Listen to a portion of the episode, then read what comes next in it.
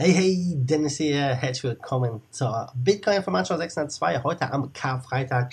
Ich kann es nicht lassen, die News müssen raus, auch am Feiertag. Und wir sprechen heute über hm, ja, eine mögliche XRP-Integration in Skype und im Anschluss über eToro und die eigene Bitcoin-Börse auf Gibraltar. Bevor wir starten, gucken wir uns mal den Preis an. Ja, wir waren gestern also bis auf 5310 hochgelaufen, gestern Abend und dann ging es runter. Jetzt aktuell sind wir bei 5230. Ja, der Bitcoin hält noch äh, die guten äh, ja, 5200. Mal gucken, wie es noch die Tage weitergeht. Das Wochenende ist ja jetzt vor der Tür. Bevor wir reingehen in die News, nochmal ein Danke an Bitwala, unseren Sponsor. Blockchain Banking aus Berlin. Besorgt euch das kostenlose Konto inklusive Debitkarte und Bitcoin Wallet. Link in der Beschreibung. So, gucken wir mal, was bei Ripple los ist. Ripple, der eine mag ihn, der andere hasst ihn. Ist es wirklich eine Kryptowährung? Ja. Nichtsdestotrotz, Ripple macht wieder Schlagzeilen und könnte vielleicht Teil vom Micropayment Tool in Skype sein.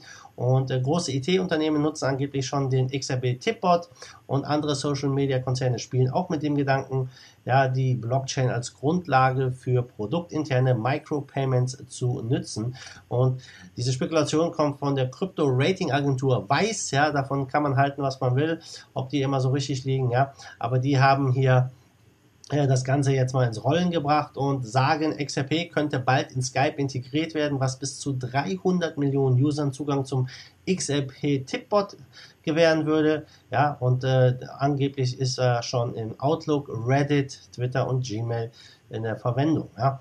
Und ähm, ja, Skype hat da zwar verhalten drauf reagiert, aber wohlwollend. Und Skype ist ja seit 2011 im Besitz von Microsoft und hat bereits einige Testprojekte am Laufen. Und ähm, ja, das Produkt hier von Ripple Labs, der XRP Tipbot, ist bei einigen IT-Unternehmen schon im Einsatz. Also vor allem Outlook arbeitet damit hier.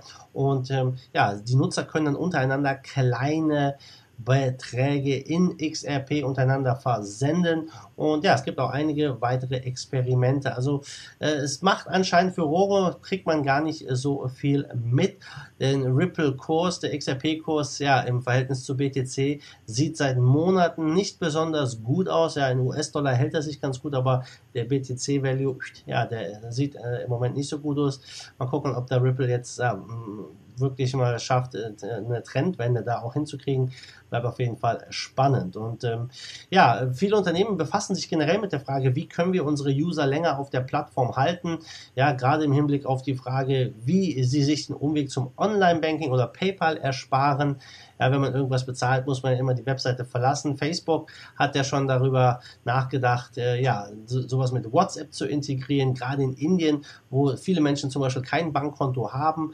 Ja, dort sieht Facebook Potenzial mit einem Tokensystem einfach etablierte Bankenstrukturen zu umgehen und so Teil der globalen Wertschöpfung zu werden. Auch das russische Facebook-Äquivalent äh, VK hat mit einer ähnlichen Idee Schlagzeilen gemacht. Die wollen halt so Krypto-Trinkgelder für Posts versenden, so wie Steemit das zum Beispiel macht. Ja, wenn du bei Steemit bist und äh, da ein Like gibst, in dem Fall heißt es Upvote, ja, bekommt der äh, Ersteller von diesem Foto, von dem Artikel, von dem Video Geld in Form von Steam. Auch du bekommst dafür Steam.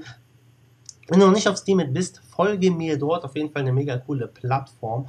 Und ähm, ja, es tut sich einiges im Ripple-Ökosystem. Ob der Coin wirklich das hält, was er verspricht, ja, das werden wir in den nächsten Jahren sehen. So, gucken wir mal rüber nach Gibraltar und der Firma eToro. Die starten eine neue Handelsplattform oder haben gestartet für Kryptowährungen mit acht Stablecoins.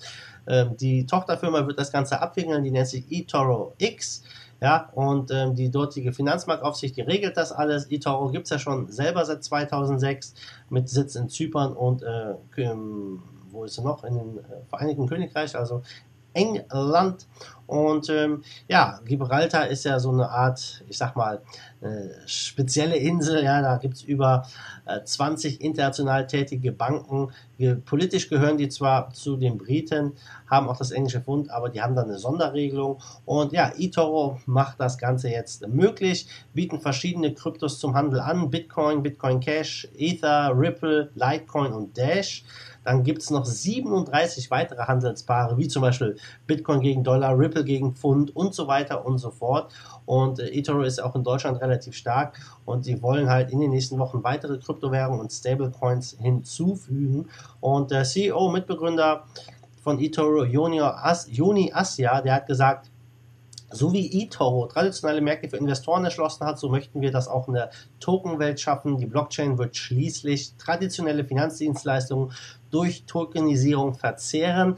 Ja, das ist eine äh, Einstellung, die viele andere auch teilen. Und er glaubt halt, der größte Transfer von Vermögen wird stattfinden, wenn Finanzdienstleistungen in die Blockchain wandern, was nur eine Frage der Zeit ist. Und dass die Tokenisierung aller traditionellen Anlageklassen, einschließlich Kunst, Eigentum und äh, geistiges Eigentums, folgen wird, davon ist sich der CEO äh, sicher. Und er glaubt halt einfach, ja, dass alles auf die Blockchain irgendwie in einer Art und Weise tokenisiert wird, früher oder später. Und eToro will sich einfach da richtig positionieren. Ich glaube, es ist ein sehr cleverer Move.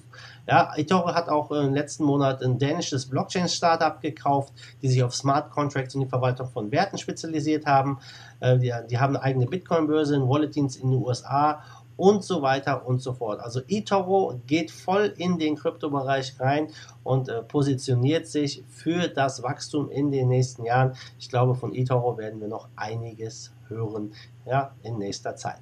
Gucken wir zum Schluss nochmal auf den Markt. Wir stehen bei 178 Milliarden, Trading-Volumen 44 Milliarden, Bitcoin dominant 52 Prozent. Der Bitcoin leuchtet rot, ja, sonst auch eher durchwachsen, die Top 10. Einige Coins sind plus, einige minus. Binance hat mal wieder 4 Prozent, knapp 5 Prozent zugelegt bei 21 Dollar. Cardano 5% minus.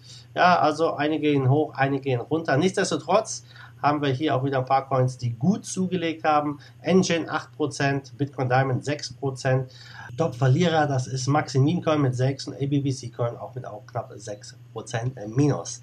So, das war es. Kurze News von mir heute. Jetzt nochmal frohe Ostern, frohe Feiertage und wir sehen uns dann ja, nächste Woche in alter Frische wieder. Bis dahin, wie immer, macht gut, schwenkt den Hut. Der zweite Force of Evil in Bitcoin and Cryptocurrency we trust. Bam!